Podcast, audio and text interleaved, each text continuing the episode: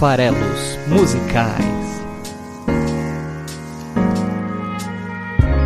Fala aí, você que gosta de música, sejam bem-vindos a mais um episódio dos Farelos Musicais, toda quinta-feira aqui no site esfarelado.com.br. Meu nome é Paulo Farelos e hoje eu vou falar de duas, duas bandas e não apenas uma.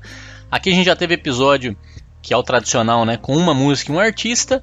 Já tivemos episódios especiais aí com duas ou até mais músicas, né? Foi o caso ali do Arctic Monkeys, do Black Keys, deu uma navegada pela carreira dos caras.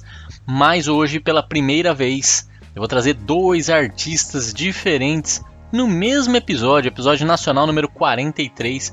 E eu tô trazendo hoje a banda Patufu, lá de Minas Gerais, e a outra banda Teatro Mágico aqui de Osasco, onde eu moro. Qual o motivo de ter ligado esses dois artistas brasileiros, mas tão diferentes, assim, apesar da criatividade que, que predomine na obra dos dois?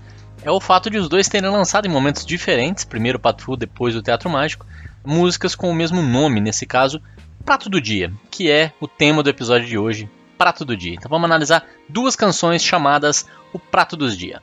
Bom, o Patufu, mais antigo, né, vem do, do, quinto álbum deles, que é de 99, a música O Prato do Dia, e o, o Teatro Mágico, no primeiro álbum eles já lançaram uma música chamada Prato do Dia, e aí sem nenhum espaço entre o nome da letra, né, tem essa diferença na grafia, Prato do Dia. E é o que eu ofereço aqui toda quinta-feira, de certa forma, para quem acompanha o programa. O prato do dia, que é, é, hoje essas duas bandas e nos 42 episódios anteriores, outros artistas foram apresentados aqui no prato do dia dos, dos musicais. E, e, essa ideia de curadoria, né, de vocês chegarem aqui no, no, no restaurante esfarelado para consumir música, para se alimentar de música, poder pedir o prato do dia e, e fica a cargo do chefe, que sou eu, escolher qual é o repertório, quais vão ser os ingredientes do dia. Eu acho que isso é uma forma muito bacana. Eu queria até falar para quem está curtindo o programa, para quem ouve o programa, é, não ouçam apenas os episódios das músicas que você já conhece para ver o que, que eu acho da música, né? O que, que vai ser discutido da música para concordar ou para discordar. Ouçam das músicas e dos artistas que você não conhece, né? Porque isso vai fazer com que o seu repertório também aumente, que você seja apresentado a outras coisas que talvez você possa vir a gostar. Talvez você não vai gostar, mas pelo menos vai saber que existe, o que, que faz e, e como que funciona. Então, esse espaço da curadoria aqui dos farelas musicais é o grande propósito do programa, apresentar artistas novos, né, para quem não conhece, é, eventualmente, e até músicas novas de artistas conhecidos. Eu sempre busco aqui bus é, músicas não tão conhecidas, raramente fugindo essa essa regra. Então, isso é muito bacana. Eu pergunto a você, ouvinte do programa, quantas vezes você resolveu ir ao cinema, por exemplo, sem ter ideia do que você iria assistir, ou então até mesmo pela televisão, né? Tá passando um filme, ah, vamos ver do que se trata. Bom, esse é ali mais ou menos duas horas, você vai ficar dedicado àquele filme, aquela experiência, aquela história, é, mesmo sem ter nenhum background, mesmo sem saber nada. E várias vezes você vai se frustrar, você vai assistir filmes que são mais do mesmo, que não são legais, que não, são, não acrescentam muito, ou que são diversão passageira, ou que fazem você pensar, porque isso é arte, né? ela pode cair em qualquer um desses cenários. Isso vale também para música, né? É, Abram-se mais para conhecer música e principalmente experimentar música ao vivo. É legal conhecer ouvindo na rádio, quando alguma amiga apresenta, diga de passagem, outro motivo aqui do, dos farelas musicais existirem. Mas se você tiver a oportunidade, tá tendo na sua cidade um show de uma banda que talvez você, uma, um artista, né? uma banda não necessariamente um artista que você não conhece tanto, não, não, não se aprofundou tanto, mas pô, vale a pena. É, deixa eu conhecer, deixa eu ir lá dedicar minhas duas horas para me abrir essa experiência. É, ainda mais se for de um gênero que você já gosta, experimenta mais, é, se, se, abra mais. Falando em, em, shows, né, eu dei uma olhada na agenda dos, dos artistas do dia, do, dos pratos do dia, e o Patufu está se apresentando com, um espaçamento bem considerável entre as datas, não estão muito ativos hoje em dia, mas tem shows aí agendados para Minas Gerais, então o pessoal de Minas Fique esperto, vai ter show até o final do ano, duas apresentações. E o Teatro Mágico, esse sim, está fazendo turnê Brasil afora, é, com o álbum Fernando Anitelli, que é o vocalista e líder da banda, apresenta o Teatro Mágico em voz, violão e circo. Esse é o nome com, completo aí da apresentação e ela está circulando o Brasil afora. Recentemente aí, nesse mês se apresentaram em Goiânia e Brasília, agora estão no Nordeste. É, dia 31 de agosto vai ter show em Fortaleza, dia 1 de setembro em Recife. Depois eles voltam para São Paulo, vai ter show em Bauru. Vão para Joinville, depois para Blumenau. Voltam para São Paulo, para São José dos Campos. Cleves, eu acho que você já não vai mais estar tá aí, mas vai ter show do Teatro Mágico em São José dos Campos, dia 6 de outubro.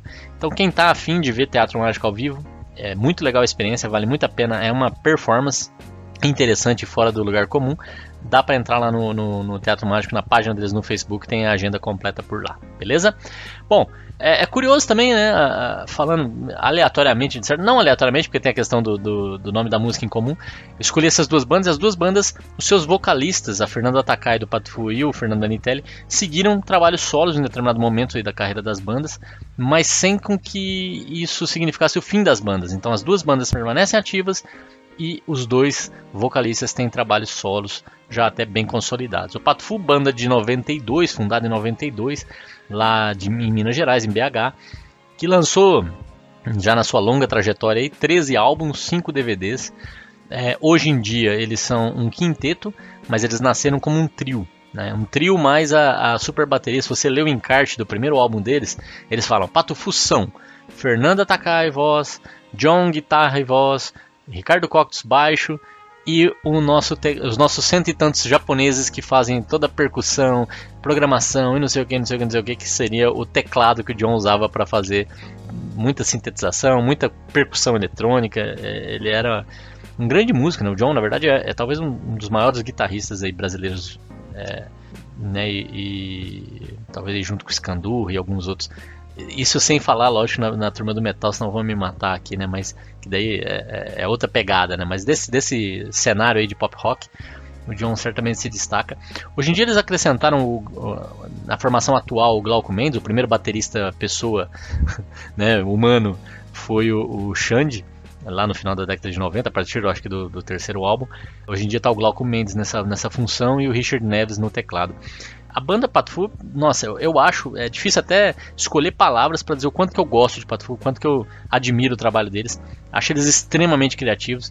Já tive a oportunidade de mostrar Patufu para muita gente diferente, é, inclusive é, estrangeiros, né? Para o que, que você acha disso aqui? Então as pessoas não vão nem entender as letras, e que eu gosto inclusive das letras, mas a musicalidade deles é muito original, muito diferente, muito interessante muito criativa. Tem até um, um, é, Também no final da década de 90 saiu um, uma reportagem na revista Time que era as melhores bandas fora dos Estados Unidos.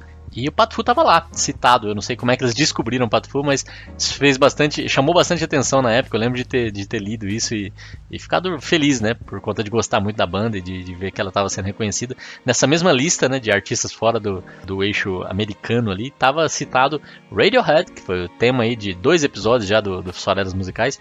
YouTube, que a gente ainda não abordou aqui, mas qualquer hora aparece.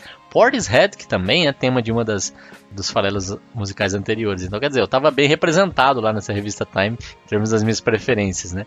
O, os três que, quando fundaram a banda, se conheceram, é, porque a Fernanda já era é, vocalista lá de uma banda, de uma outra banda chamada Fernanda e Três do Povo, e, e ela comprava encordoamento na loja de guitarra onde trabalhavam John e Ricardo.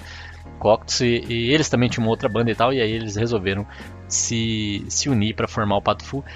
Que, diga de passagem, tem um nome curiosíssimo extraído, eles contam essa história há bastante tempo já, de uma tira do Garfield, do, do, do gatinho laranjado que come lasanha sexta, é, segunda-feira.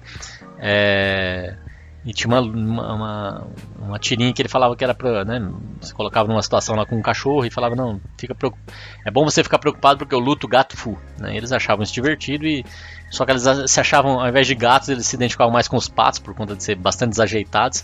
Então eles, eles resolveram trocar para patofu, patos lutadores marciais, né? Tinha muito a ver aí com essa estética dos anos 90, com as suas tartarugas ninjas e etc. É, então, esse foi o nome da banda que também não entrega muito o que, que eles fazem, né? O, qual é o estilo, não, não enjaula eles em nenhum estilo predominante, o que fica muito claro quando em 93 eles lançam o primeiro álbum, que é o Roto Music de Liquidifica Pum. Olha o nome, Roto Music de Liquidifica Pum, né, que é uma mistureira danada sem nenhum sentido muito claro. E essa música, é, é, é esse nome é o nome do álbum e da primeira música do primeiro álbum, que é o cartão de visitas, né? Então é, e é, é uma música incrível em termos de, de, alternância de estilo dentro da música. Ela insere aquele tema dos Flintstones no final, que é totalmente inusitado. Eu adoro essa canção. Qualquer hora eu trago ela aqui como exemplo de, de nonsense na música e de originalidade, de, de buscar romper fronteiras. Em 95 eles lançam Gold Ken, que aí já tinha um, um hit né, sobre o tempo. Fez muito sucesso essa música. Rendeu a eles esse álbum o prêmio de artista revelação pela MTV, na época que a MTV era relevante. E aí o, a, a, banda começou realmente a acontecer depois do Gold Ken. Já em 96 eles lançam Tem Mas Acabou, com novos hits, Pinga, Água, Capetão 66.6, que também é outra música muito, muito legal em termos de, de construção. Né? Inclusive ali 66.6 é a referência do, né, seria a frequência do inferno, talvez. E eles ficam alternando em, em, estações de rádio e isso vai alternando também o estilo da música. É bem interessante o conceito dessa música. Água, que eu falei agora há pouco, tem um dos refrões que eu mais gosto, que é aqui é um poeirão e se chover vai virar um lamão. Né? Acho fantástico. É, em 98 lançam TV de cachorro, TV para cachorro, que tem é, Antes que seja tarde, Canção para você viver mais. Quer dizer, nesse período aí, em 99 lançam Isopor, que é o quinto álbum de onde eu tiro a música de hoje, Prato do Dia. Mas também tinha Made in Japan, Perdendo Dentes, que foi tema lá da novela Laço de Família na época. Tinha 1.8, que é uma música, é, é o faroeste caboclo do Patufu, né? Tem Isopor, que eles roubaram o arranjo da Bjork, então é, eu gostava por causa disso, achava, olha só que roubada que vocês deram aqui. Mas em 2001 eles lançaram Ruído Rosa, que tinha a versão deles para Ando Meio Desligado, que também virou tema de novela, é, Tribunal de Causas Realmente Pequenas, Eu, que é uma versão também muito legal com distorções, e eles tinham até um instrumento próprio para tocar essa música. Então, esses seis primeiros álbuns do Patufu são incríveis, todos eles. Fantásticos, eu acho que ali era o auge criativo. A década de 90 acho que foi impactada pelo Pato Fu e pelo estilo do Pato Fu consideravelmente. Se tornou aí nessa época certamente a minha banda brasileira favorita. Tanto que eu já fui, acho que em 5 ou 6 shows do Pato Fu, desses 5 ou 6 shows do Pato Fu, 100% deles até 2001, 2002 e depois nunca mais. É, uma por falta de oportunidade, eu iria certamente, queria muito ter ido na turnê do Música para Brinquedo, que eu vou, música de brinquedo que eu vou falar daqui a pouco, mas aí eu já não tive mais oportunidade de ir, eles diminuíram também a frequência de shows.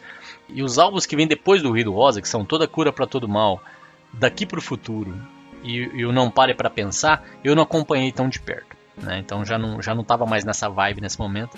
Voltei a ouvir bastante Patufu na época de 2010, em que eles lançaram o Música de Brinquedo. Aí era a fase paz, né? O John e a, e a, e a Fernanda acabaram se casando. Tiveram um filho nessa época, final da década de 2010, de 2000. É, em 2010 a filha já estava com uma idade ali, 4, 5 anos por volta disso, capaz de cantar algumas das canções, então ele empresta a voz para algumas das músicas gravadas, são todas regravações da música de brinquedo, de músicas famosas, é, usando instrumentos de brinquedo e levando inclusive os amigos da filha para gravar junto. Então, um álbum bem conceitual, bem interessante, que rodou o Brasil também, fez turnê, ganhou Grammy, ganhou prêmio de melhor álbum do ano também aqui, o prêmio da música brasileira, o Grammy Latino também ganhou. É, então se somou a outras premiações dele com esse conceito de música de brinquedo e, e, e é incrível que bons músicos fazem com instrumentos de brinquedo. Então lançada até 2017 a versão 2 desse projeto, Música de Brinquedo 2, e hoje é um pouco o foco da banda, e eu ainda não consegui assistir, infelizmente, ao vivo. É, inclusive já fui em camarim do Pato Fu algumas vezes com meu amigo Ted, que eu citei no episódio passado, até um episódio legal, que ele era muito fã da banda também, e quando a gente foi ver eles lá no Festival de Inverno de Bonito, em 97, 98, sei lá eu, ele entrou no camarim e viu lá que tinha um whisky e tal, ele falou assim, pessoal, pode tomar uísque aqui? Fã nervoso pode tomar uísque para se acalmar, né? O pessoal foi super de boa falando isso, eles são super simpáticos.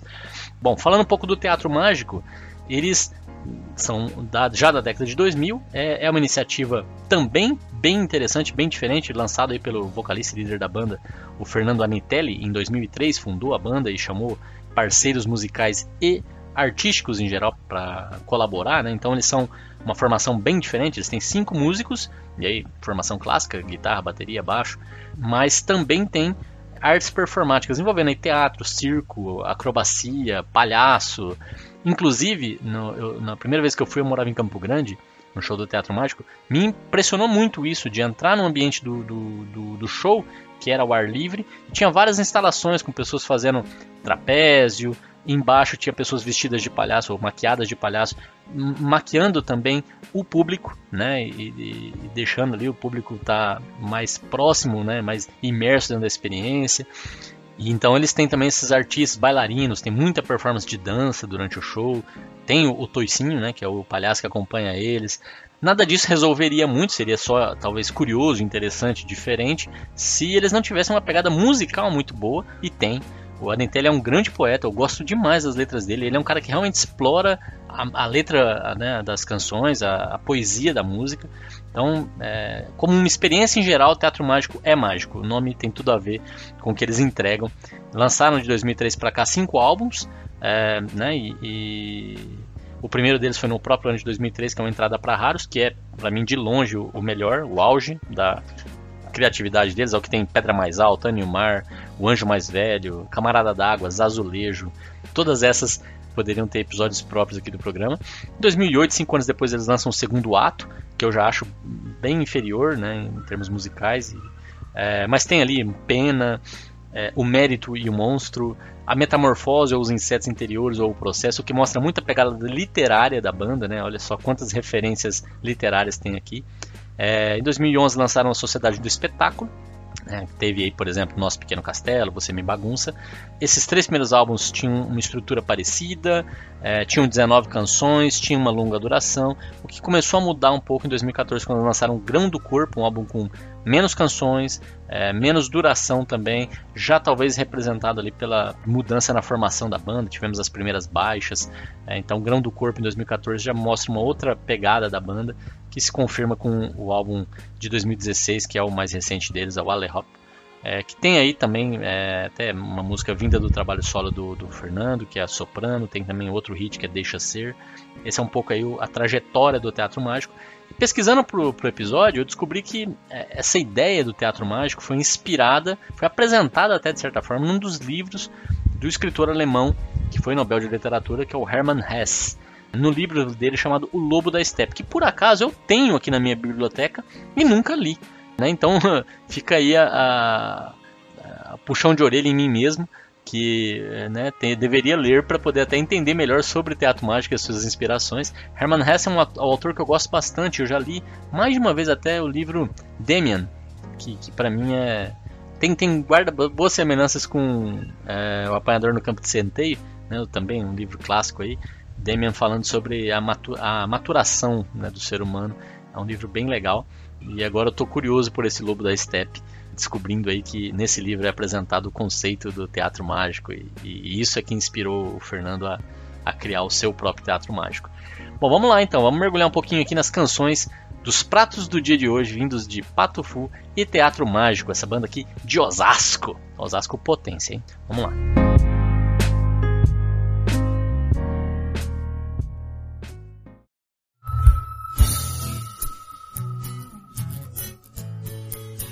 Bom, primeiro então vamos começar com o prato do dia do Teatro Mágico. É uma poesia bem mais lúdica, infantil, singela, que de uma certa forma pode ser interpretado como o, uma narrativa sobre o amor impossível entre dois seres distintos de duas, sei lá, espécies ou castas ou raças diferentes, é, mas que acabam fazendo um ótimo par, que são o arroz e o feijão. Como eu disse, bem lúdico, né? bem infantil, bem simples, é a ideia de que arroz e feijão pudessem se apaixonar e, e, e, viver um caso de amor, digamos assim. Né? Mas essa é só a primeira camada, a camada mais imediata, e é através dela que, né, falando de arroz e feijão, você está falando de alimento, está falando de preparação de comida, é, é, essa, essa ideia base que vai trazer todos os elementos para a canção, né, para a escolha das palavras, né, para o universo que gira em torno do prato do dia do, do teatro mágico. Mas a gente pode aproveitar, se a gente quiser, o que o Cleves vai chamar de forçar a barra, a gente pode aproveitar essa ideia simples de, de um amor entre o arroz e feijão, que rende uma poesia divertida, uma brincadeira legal, para também poder pensar.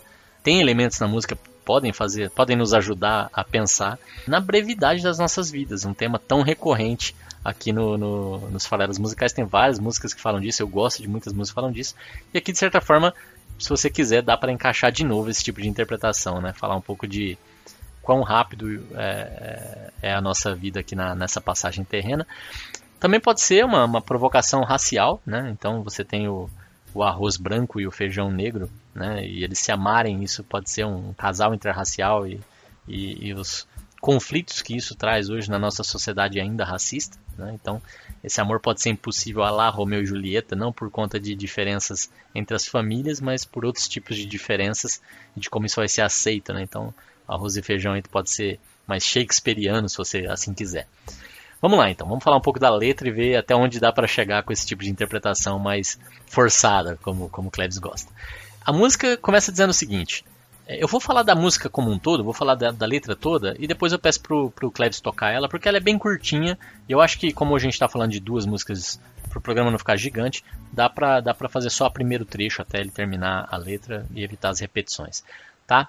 Então vamos lá. Ele começa dizendo: Como arroz e feijão, é feita de grão em grão a nossa felicidade. Como arroz e feijão, a perfeita combinação soma de duas metades. Bom, aqui tem algumas ideias bacanas, né? Como eu falei, o universo que gira em torno aqui é, é o universo de alimentação. Então ele usa a palavra para descrever a felicidade que, que, que a união dos, do arroz e do feijão provoca. Ele fala feita de grão em grão. Grão em grão, de novo, dá essa ideia de, de alimento, né? Então, é feita de grão em grão, é aos poucos, ela não é uma coisa que vem de uma vez, né? A felicidade, ela é construída, ela, ela é passo a passo. E ela é feita com o quê? Com a união, com a junção, né? É feita com a soma de duas metades, com a combinação. Então, é isso que aparece aqui. E como eu falei, né, para fazer trocadilho, para fazer brincadeira, e ele gosta demais. Se você pegar o repertório do Teatro Mágico, você vai ver que isso é explorado sempre.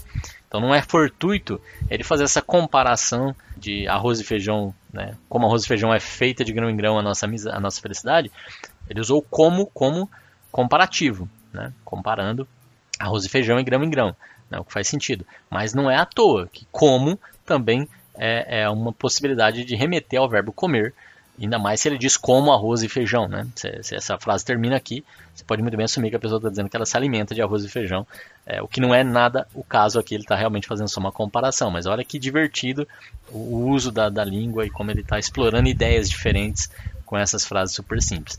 A canção segue dizendo: como feijão e arroz que só se encontram depois de abandonar a embalagem, mas como entender que os dois, por serem feijão e arroz, se encontram só de passagem. E aí, de novo, aqui vem os elementos que eu acho que dá para explorar o tema favorito do, do, do, podcast. Depois de abandonar a embalagem, o que ele quer dizer com isso? Né? Como feijão e arroz só se encontram depois de abandonar a embalagem. Então, pode ser interpretado como depois de nascerem, pode ser interpretado como depois de saírem de casa, né? depois de abandonar a embalagem, pode ser depois ali que você sai do seu convívio é, do lar, vai ter as suas próprias experiências, vai, vai vai sair ali do casulo. Pode ser também depois de se livrarem de suas prisões, se você quiser. Né? Você pode pensar na embalagem onde está guardado o arroz e o feijão como uma prisão. É, então, quando eles se libertarem dessa prisão, e não, se a gente quiser levar isso para o humano, né, pode ser uma prisão individual, uma prisão mental. Quando você se libera disso, você está livre para encontrar é, a sua felicidade, né, seu par perfeito, aí, se você quiser romantizar. É, mas aí é que tá. É, eles só vão se encontrar depois de abandonar a embalagem, né? seja a embalagem o que ela, o que ela for. Né? É, mas é muito interessante que eles só vão entender que os dois se encontram só de passagem. Não é uma, uma, não é uma união que vai durar para sempre. E isso por quê? Porque eles são feijão e arroz. É essa a explicação que a canção dá. Por serem feijão e arroz, o encontro é só de passagem. O que no caso de feijão e arroz literalmente faz sentido, né? Eles são ali preparados para serem comidos e a, a, duração da vida é bem breve nesse caso. Mas é a própria essência de quem eles são que faz com que esses encontros sejam passageiros. Aqui a gente está falando de efemeridade, de, de brevidade. Somos feitos para acabar. De novo, eu vou conseguir citar o episódio número 1 um dos Faleras Musicais do Fernando Genesi, feito para acabar. É inerente à nossa condição. Então, nós também, todos os encontros que a gente tem na vida, são passageiros. Né? É, isso é por sermos humanos. Né? Tá na nossa essência. Aí a letra continua dizendo: Me jogo da panela, para nela eu me perder. Me sirvo à vontade, que vontade de te ver. De novo, o, grande exploração de, de, jogos de palavras, de rimas que trazem ideias interessantes. Então ele usa panela e pranela, e à vontade e que vontade. Né? Então é, é, é, bacana isso, né? Que ele consegue usar, por exemplo, me sirva à vontade, ou seja, o quanto eu quiser, que vontade, que, que desejo de te ver, né? Então a palavra vontade aqui com dois sentidos diferentes sendo usada em sequência, e panela e panela que soam bem próximas, né? Mas na verdade é, são, são coisas diferentes. E, e, eu gosto aqui da ideia de que é, ele vai joga joga-se na panela para nela se perder. E, e, isso é interessante porque para para pensar, você está preso lá no, no, na tua embalagem, né? Na, está lá, na, o arroz está lá preso na embalagem, o feijão está lá preso na embalagem. Quando ele se joga na panela, o que, que acontece? Ele está livre, né? Ao mesmo tempo ele se vê diante de vários outros iguais a ele, Né? Tudo bem que isso já acontecia na prisão também, mas vamos lá, vamos, vamos, vamos aproveitar aqui a, a viagem. Né? Então eu tô ali, eu tô livre, mas eu tô uh, igual a vários outros ali, né? então vou me perder no meio dessa multidão de, de outros iguais a mim. Né? Então essa ideia né, de que você está misturado com outros iguais a você e está em busca de algo diferente, de alguém diferente. Quem que seria esse alguém diferente? O feijão, por exemplo, né? vem ali para apimentar, para brincar aqui com, com o universo gastronômico da música. É, e aí a música, né, nessa ideia aí de que você se joga na panela para ela se perder e, e, que vontade de te ver, né? Quem que você quer ver? Quem que você vai encontrar? É, é o encerramento aqui que vem dizendo: O dia do prato chegou. É quando eu encontro você. Nem me lembro que foi diferente. Mas assim como veio, acabou. E quando eu penso em você, choro café e você chora leite. É, então, a música se chama Prato do Dia, né, que é, digamos, o que é servido cotidianamente. Aí é, é para quem acompanha o Prato do Dia em alguns lugares que é, tem pouco repertório, ou toda semana pelo menos se repete, é, é repetição, é, é, é, a mesma coisa sempre. Mas para o ingrediente, para aquele arroz em específico, para aquele feijão em específico, o dia em que ele é servido é o dia em que ele cumpre o seu destino, digamos assim, e é exclusivo, é único, é o dia mais importante de todos. É o dia do prato. Então ele inverte aqui a ideia, em vez de falar o prato do dia, que daí é uma coisa corriqueira e repetitiva, ele diz o dia do prato, porque aqui o ponto de vista, o eu lírico, é o arroz e o feijão, são os ingredientes. Né? Então muda tudo. Para os ingredientes, aquele é o dia mais importante, é o dia em que ele é, vai cumprir o seu destino e mais que isso, ele vai encontrar você. Se existe esse amor entre arroz e feijão, é, é, o dia em que o arroz finalmente vai encontrar o feijão. E ele se sente tão bem com isso que ele nem lembra que já, já houve a solidão, que já houve essa preparação. Para ele, aquilo é, é, o, é o que importa, né? nem lembra que foi diferente. É, mas ao mesmo tempo é tão rápido, né? assim como veio, acabou. E aí vem a tristeza, né? Por ter sido tão rápido, por ter sido tão breve. E ele pensa nisso, ele pensa no, no outro e chora. Né? E, e, aí vem, eu acho, uma, um, uma forma de encerrar essa canção brilhante que é Chora o café e você chora leite. É, de novo, super poético e, e, faz todo sentido. Se você repara no caldo que o feijão faz quando está sendo preparado, dá para imaginar aquilo como sendo, de certa forma, ali aquele líquido, um café. Né? E da mesma forma, é, que escorre do, do, do, arroz, por exemplo, quando você vai deixar ele é, em preparação e coloca água para depois prepará-lo, é, aquela água fica leitosa realmente. Então dá para imaginar que o choro do feijão é o café e o choro do arroz é o leite. E isso é muito legal porque continua nesse universo gastronômico, é, remete a outro par que combina super bem, que é branco e preto, né? É, o leite e o café, que poderiam inclusive ser os protagonistas da, da canção. E eu acho assim uma forma muito, muito é, interessante de trazer um encerramento e a tristeza que é o fim da relação do, do, do, feijão e do arroz. Né? Então, esse é o prato do dia do Teatro Mágico. Considero aí super encantador é, a forma como eles, eles trazem essas ideias para um universo aí que a gente não está acostumado a ver em canções. Então, fica a dica, ouça a entrada para Raros, esse álbum em 2003, é, que é fantástico. É, aqui é só um, um pequeno trecho desse álbum que vale muito a pena.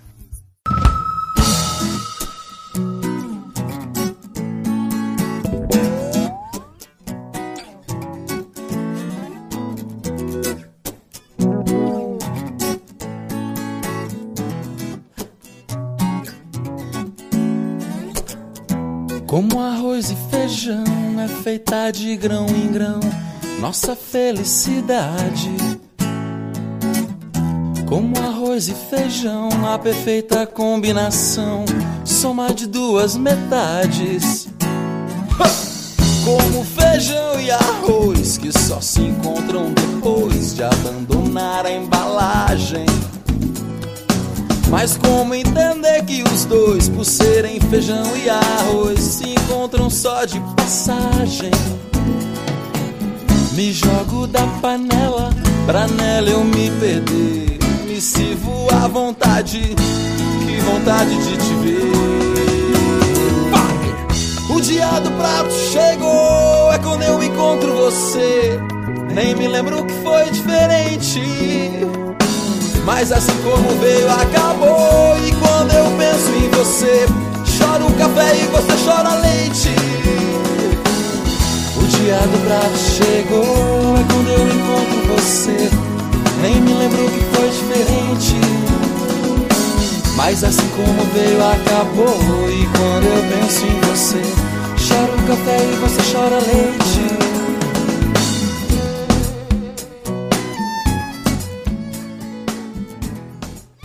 Vamos então mergulhar no outro prato do dia, que é o, o, já foi o almoço, vamos agora para a janta, né? Então vamos, vamos ouvir aqui o prato do dia do patofu.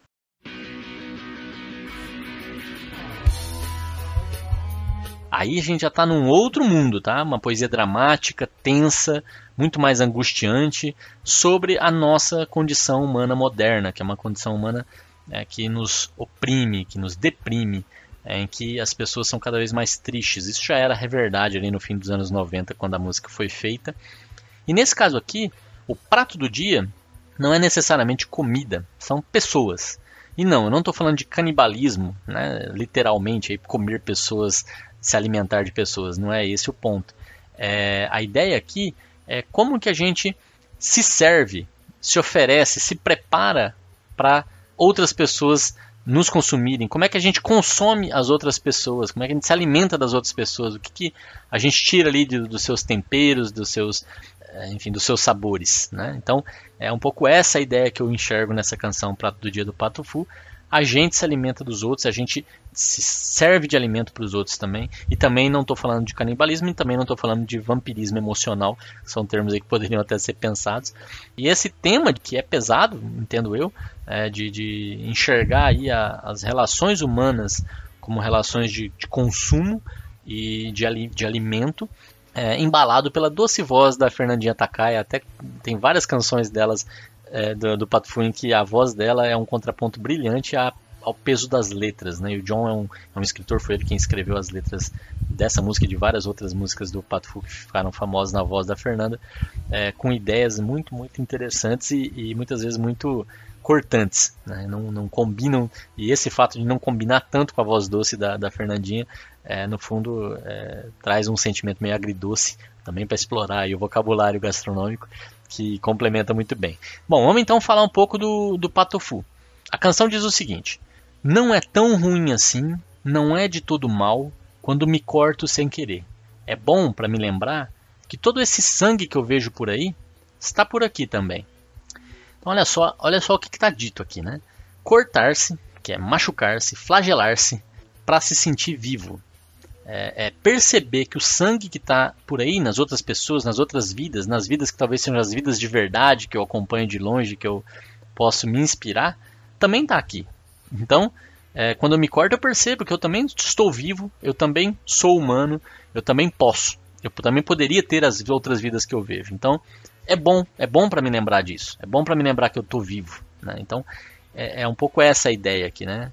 É, tem até Hurt, é, canção famosa também na voz do Johnny Cash, que fala exatamente essa, essa mesma ideia. Aí a, a música segue dizendo: Moço, hoje eu vou querer a comida mais estranha, a que menos se pareça comigo. Tô me sentindo meio janta hoje. Tô me sentindo meio arroz com feijão. Cleves, toca aí até esse trecho, por favor.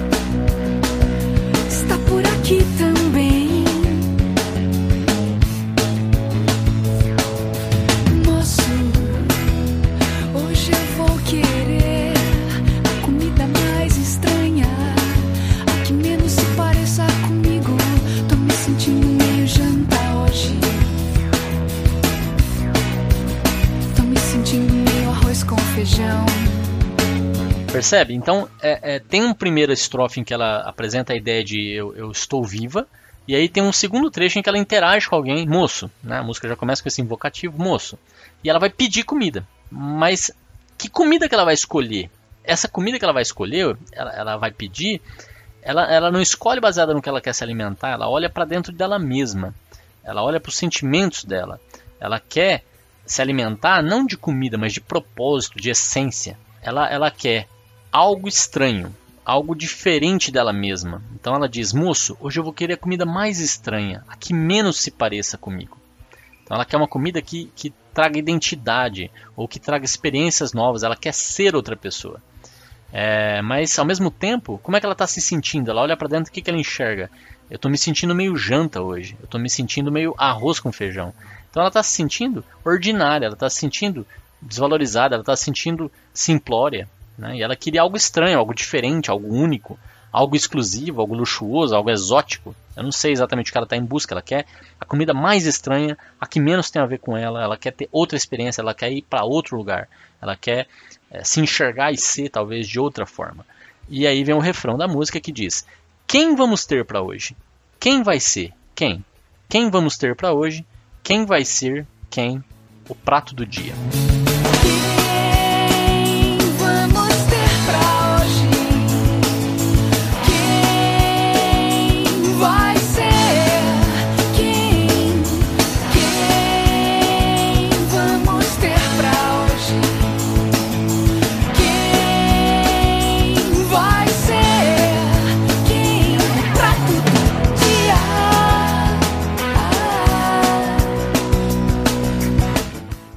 Quem a gente vai servir, quem vai ser você. Né? Então, se ela está pedindo uma, uma, uma comida para representar quem ela é, né? e ela está querendo uma comida que seja diferente de quem ela se sente, quem vai ser? Então, o refrão aqui traz um monte de indagação, né? um refrão formado só por perguntas, é, que vem na ideia do quem e não do que. Então ele não está perguntando aqui no prato do dia, quem vai ser o prato do dia, não é o que vai ser, ele não está falando de alimento realmente, está falando de pessoas, né? claramente. Então quem é o prato do dia? Quem vai ser esse prato do dia? Quem? É essa é a pergunta que incomoda aqui. Então, é, a ideia aqui é isso: de quem eu vou me travestir hoje, como eu vou me apresentar hoje, como eu quero ser consumido hoje. Né? Porque eu também me ofereço para ser consumido e eu consumo pessoas. Então, aqui a gente pode pensar nisso. É, o que a gente come é o que a gente é, não só no sentido nutricional, mas também no sentido social. E é verdade isso. Se a gente parar para pensar, quantas e quantas pessoas comem e ostentam onde comem. Né? Então, os restaurantes mais caros, é, ou exclusivos. É, é, pensa só nessa palavra exclusiva, ela tem uma conotação super positiva, né? Eu vou dar uma, uma, sei lá, uma entrevista exclusiva, né? uma oportunidade exclusiva, mas exclusivo quer dizer que exclui, né? Ou seja, que tira a possibilidade de outros atenderem. E aí, em muitos casos, é isso que está acontecendo, inacessível.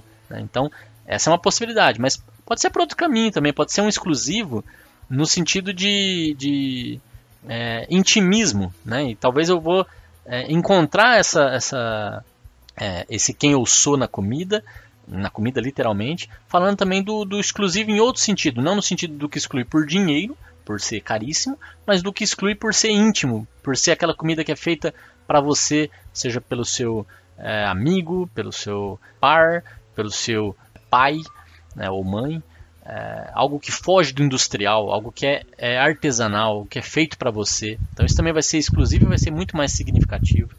Pode ser também é, um prato do dia, o quem você está você tá se oferecendo, que é alguém que desistiu, que não, tá, não tem mais estímulo, que não é nem um, um extremo nem outro, que é aquela coisa que é industrial sem ser exclusiva, que é, por exemplo, a lasanha congelada do micro-ondas. Né? Esse pode ser o quem o, como eu me ofereço, como eu, como eu como, como eu me alimento e quem eu sou, né? Essa relação. Pode ser o pão duro de ontem, pode ser o que eu consigo encontrar na nota de lixo. Então, quem vai ser o prato do dia? Quem sou eu? Como eu me alimento, como eu me ofereço como alimento para os demais, como eu vendo quem eu sou para ser consumido. Né? Então, um pouco essa a ideia por trás dessas indagações. E aí, é, a música segue com uma nova estrofe que remete à primeira estrofe, mas com uma outra ideia um pouco diferente. Eu acho que aí vem um pouco da questão da opressão e da depressão, é, tão, tão frequentes também nas obras desse período, que diz o seguinte: Não gosto mais de pensei é melhor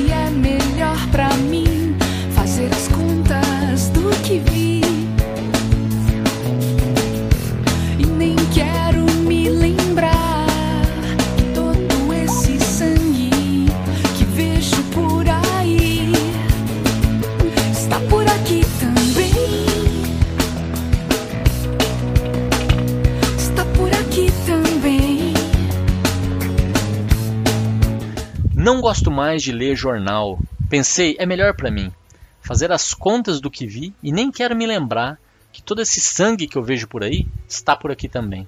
E, e percebe que remete porque tem essa ideia do sangue e que está por aqui também, né? Então é uma, uma alusão ali à primeira estrofe, uma, a essa ideia. Só que dessa vez lá era bom para se lembrar, aqui ela nem quer se lembrar né, de que esse sangue está por aqui também. E a, a história começa dizendo que não gosto mais de ler jornal. O que, que a gente encontra nos jornais aí? É uma crítica principalmente aos jornais brasileiros, né? sejam telejornais ou jornais impressos ou a internet. O que a gente encontra são más notícias em geral. Né? É difícil de fugir disso, mas aqui a gente sabe que é isso que vende. Então a gente vê roubo, é, morte, problema, é, corrupção, violência. É, é isso que aparece. Né? Escândalos. É, então ela não gosta mais de ler jornal, ela prefere fazer as contas do que ela viu, ou seja, se resgatar das suas próprias experiências, das suas próprias vivências, ao invés de se contaminar pelo que é jorrado aí nos, nos jornais e telejornais. E, e aí vem essa, essa ideia, né? É lógico que num jornal que fala muito de violência, de, de morte, etc., é, até de corrupção, corrupção é uma forma de matar, né? É, passivamente, vai aparecer muito sangue, o sangue da morte nesse caso, e aí ela não quer nem se lembrar que todo esse sangue que ela vê por aí, esse sangue corrupto, é, violento e etc., podre, também está por ali, porque daí ela vai se associar a isso, ela também é humana. Então, se na primeira parte ela, ela também é humana e isso significa que eu também vivo, eu também tenho potencial, eu também posso fazer coisas, aqui ela percebe, eu também sou humana, então eu também sou falha, eu também sou é, problemática, eu também sou imperfeita, é, eu também sou violento, eu também sou má. Então, eu faço parte desse mundo vil, né? É, e isso não é legal quando você tem essa sensação. E aí ela, ela de novo vai é, ir pro trecho em que ela vai buscar o que comer, se sentindo janta, se sentindo arroz com feijão, se sentindo ordinária e querendo algo diferente. Nesse caso, ela troca. A única diferença da, da, do trecho seguinte pro trecho inicial, onde tem de novo o refrão, é, é a troca da palavra estranha, a comida mais estranha na primeira parte, por a comida mais esquisita. E, e é legal porque se na primeira trecho ela fala estranha, vindo logo de, de, de, de ter o gosto de se lembrar que ela também corre sangue pelas suas veias, aqui como ela não gosta, ela usa a palavra esquisita, que em espanhol quer dizer gostosa, quer dizer iguaria, quer dizer algo bom. Então talvez aqui o esquisito seja uma remeta, remeta um pouco a esse mundo do espanhol aí, dizer que ela hoje ela quer uma coisa gostosa é, e tal, para contrapor a, a, a, sensação ruim de se sentir humana. Né? E é isso. Isopor 99, um belo álbum também, vale muito a pena conferir. E tanto Pato Fu quanto Teatro Mágico serão temas de episódios futuros, certamente. Muito, muito bom poder trazer esses dois artistas que eu gosto tanto aqui para os farelos musicais. E antes de encerrar o episódio, vale é, ler o comentário do episódio anterior, Paranoid Android, episódio do 42 do Radiohead, em que o Cleves diz o seguinte: Já que estamos falando de referências literárias, permita-me fazer uma correção, só para ser chato. Afinal, já que essa é uma música em homenagem a todos os chatos do mundo, preciso retribuir o carinho. O gerador de improbabilidade infinita é o motor de uma única nave exclusiva, o Coração de Ouro. Essa é a correção que ele ia fazer, ele tem toda a razão. Eu falei lá que era é, é, um motor em geral, mas é, é, só você levar um pouco à frente. É lógico que depois do primeiro protótipo que funciona super bem e tal, a, a coisa vai entrar em escala industrial. Essa é a minha impressão. Bom, continuando aqui. Essa é a nave mais moderna do universo que é roubada pelo Zaphod Beeblebrox no dia de sua apresentação, unicamente para mostrar que ele é o bonitão da balachita. A frase OK Computer, I want full manual control é justamente Zaphod falando com o computador dessa nave, e eu disse isso no episódio, tá? eles tiraram desse trecho, mas eles tiraram ouvindo do seriado é, da BBC. E, e é onde o Arthur Dent e seu amigo Ford Perfect caem por acidente e seguem pelo resto da aventura. E o lance da baleia, se eu não me engano, é quando eles chegam em Magratia e são atacados por dois mísseis. O gerador de improbabilidade infinita cria uma situação improvável em que um dos mísseis se transforma em uma baleia, que durante uma crise existencial se espatifa no chão e morre, e o outro míssil vira um vaso de petúnias que diz apenas Not again. É, falar nisso, ele começou esse comentário dizendo Radiohead, not again. É, eu fiquei triste, mas depois aqui no final ele, ele se redime, quer ver? Ele diz o seguinte: Sobre a música, gosto da capacidade que um artista tem de transformar algo banal e irritante em uma música virtuosa. Eu teria simplesmente xingado muito no Twitter. Não sei se essa música pode remeter a Bohemian Rhapsody, mas consigo ver um paralelo com Starway to Heaven, que tem mudanças na melodia. A diferença fica no fato de que a mudança na obra do Led Zeppelin são de forma mais gradual e recente e não de forma abrupta. Sobre a última frase, eu imagino que tem um quê de frustração e ironia, do tipo: Deus é muito piedoso para não punir exemplarmente essa pessoa. Pode ser mesmo, é, faz sentido. De novo, esse comentário ficou longo demais e eu vou me ferrar para editar o próximo, mas paciência. Traga mais Radiohead, estou gostando de conhecer mais coisas da banda. Que bom, Klebs, que você está curtindo. Eu gosto demais do Radiohead. Certamente ele vai aparecer de novo aqui. Mas antes de repetir um artista pela terceira vez, tem muito chão para rolar. Né? Vamos aproveitar cada, cada momento com o que tem a ser oferecido. E por falar nisso, tem aí já, agora com esse 43 episódios anteriores, ouça, comente lá no esfarelado.com.br, que daí a gente bate um papo, discute, debate. Pode assinar o, o Esfarelado lá no, no Spotify, também no YouTube, procura por Farelos Musicais ou por Esfarelado. Assina o canal, que daí você vai saber toda quinta-feira qual é a música da semana, o prato do dia que está sendo oferecido. Tem também os Músicas Esfareladas, a playlist que tem todas as canções já comentadas por aqui. É um bom. Não sei o que eu quero ouvir hoje, deixa eu conhecer coisa nova, deixa eu conhecer coisa diferente. Toca lá a playlist dos Músicas Esfareladas, segue lá no Spotify, o Cleves vai ficar feliz. Valeu, galera, até a quinta que vem. Um abraço!